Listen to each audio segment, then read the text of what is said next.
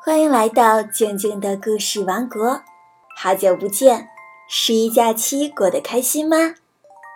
从今天开始呀，静静的故事王国恢复每天更新，记得收听哦。今天要讲的故事来自王尔德童话，故事的名字叫《快乐王子》。快乐王子的雕像耸立在城市中心一个高大的石柱上面，他全身镶满了金箔叶片，眼睛是两颗透亮的蓝宝石，剑柄上还有一颗很大很亮的红宝石。世人都很羡慕他。一位自认为特别有思想的市参议员说道：“他像风标一样漂亮。”马上，他又怕大家说他不识时务，补充说：“嗯，却不如风标实用。”你怎么不能像快乐王子一样快乐呢？一位聪明的母亲对自己哭着要月亮的小孩说道：“快乐王子从来不哭着要东西。世上竟然还有如此快乐的人。”一位满脸愁容的人低声说道：“他看上去好像天使呀。”孤儿院的孩子说道：“你凭什么这么说？”数学家问：“你又没有见过天使。”“啊，我在梦里见过呀。”孩子回答。数学家不高兴了，因为他不同意孩子的梦。一天夜里。一只小燕子飞过这座城市。六周之前，它的伙伴们飞去埃及了。它爱上了一位芦苇小姐。它对芦苇说：“我可以爱你吗？”小燕子说话从来都是直来直往。芦苇小姐弯了弯腰，表示答应了。小燕子高兴地围着芦苇飞来飞去，还轻轻地拍打水面。这是他爱一个人的方式。夏天就这样过去了，秋天来了，小燕子的伙伴们都飞去了埃及。大家走了之后，小燕子觉得自己特别孤单，它也开始讨厌芦苇了。它觉得芦苇一点儿也不可爱，既不会说话，还总是跟着风一起跳舞。小燕子说。我的妻子应该像我一样喜爱旅行才对。于是，小燕子对芦苇说：“跟我一起走好吗？”芦苇摇了摇头，他太爱自己的家了。小燕子生气了，就独自飞往埃及去找它的朋友们。飞了一整天，小燕子觉得好累，好累。于是就在这座城市里停下来休息。远远的，他就看见了快乐王子的雕像。我就在那儿过夜吧，那儿的空气一定非常新鲜。小燕子一边自言自语，一边在快乐王子的脚下做了窝。当他把头钻进自己的翅膀下面，正要睡觉的时候，一颗水滴。落在了他的身上。天空繁星点点，怎么会下雨？小燕子正生气地抱怨着，又一颗水滴落了下来。这么大的雕像都不挡雨，我要换个烟囱做窝。于是他决定离开这儿。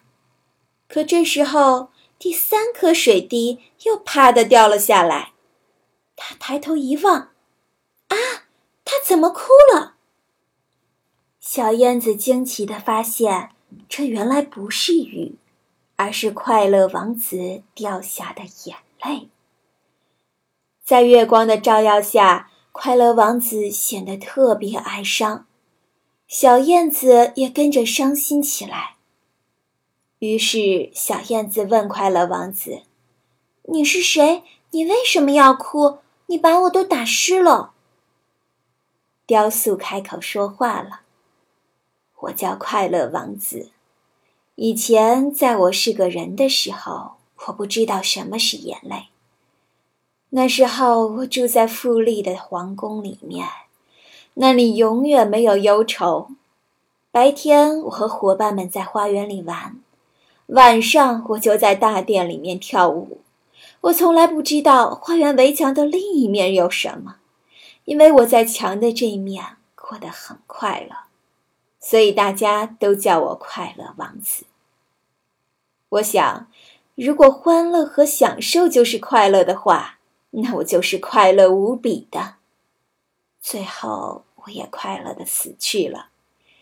在我死后，他们就把我高高的矗立在这里。让我看到了这个世界的丑陋和贪婪。虽然我的心是铅做的，可我还是想哭。嗯，它不是铁石心肠的雕塑吗？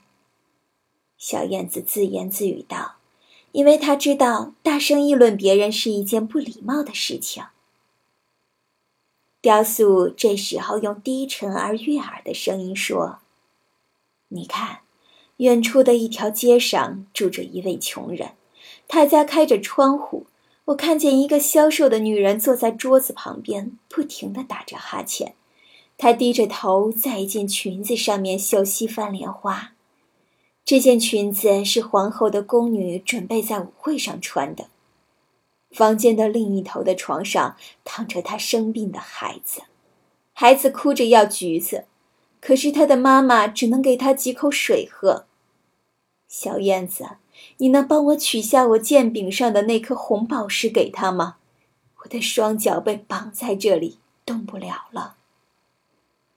我的好朋友在埃及等着我呢，他们在美丽的尼罗河上飞来飞去，同河里的莲花聊天。过一阵，他们就会在法老的墓里过夜。法老睡在彩色的棺材中，浑身裹着亚麻布，涂满了香料。在他的脖子上还有着一条浅绿色的翡翠项链，他的两只手像枯萎的树叶。燕子，燕子，你就留下一个晚上，做一次我的信使好吗？快乐王子对小燕子说：“那个孩子太饿了，他的母亲伤心极了。”不，我不喜欢孩子。”小燕子回答说。去年的夏天，磨坊主的孩子总是用石头砸我，但是他们太笨了。我们燕子家族可是以飞得快而出名的，所以他们总是砸不到我。可是不管怎么样，他们这都是不礼貌的行为。可是看到快乐王子伤心的样子，小燕子心软了。嗯，那好吧，我就做一次你的信使，陪你过一夜。快乐王子听了，高兴地说：“谢谢你。”于是，小燕子从快乐王子的剑柄上取下红宝石，用嘴衔着它向远方的那户人家飞去了。它路过了教堂的塔顶，飞过了王宫。天台上有一位美丽的姑娘和她的心上人。男孩对女孩说：“多么美妙的爱情呀！看。”还有星星，多么奇妙！我希望我可以穿着做好的裙子去参加舞会。女孩回答说：“我跟那些懒惰的裁缝说，一定要给我绣上西番莲花。”小燕子飞过了河流，飞过了犹太区，最后，它终于到了那个穷人的家里。孩子的母亲已经困得睡着了。孩子正在床上翻来翻去，小燕子轻快地飞进屋里，把红宝石放在了母亲的顶针旁边，然后又飞了一圈，用翅膀扇着孩子的前额。我觉得好凉快呀，我快要好起来了。孩子边说边进入了梦乡。做完了这些事，小燕子回到了快乐王子身边。跟他说了自己刚刚所做的一切。现在我觉得好暖和呀，小燕子又补充道：“那是因为你做了一件好事的缘故。”快乐王子说。小燕子想着想着就睡着了。对他来说，思考问题是一件伤脑筋的事情。快乐王子的故事今天就先讲到这里，明天我们再继续讲。喜欢听静静姐姐讲故事吗？可以关注微信公众号“静静的故事王国”，里面有很多好听的故事。同时呢，也可以添加我的个人微信“汉语拼音静静姐姐二零一六”，可以和我聊天互动哦。好啦，今天就到这里，我们明天见。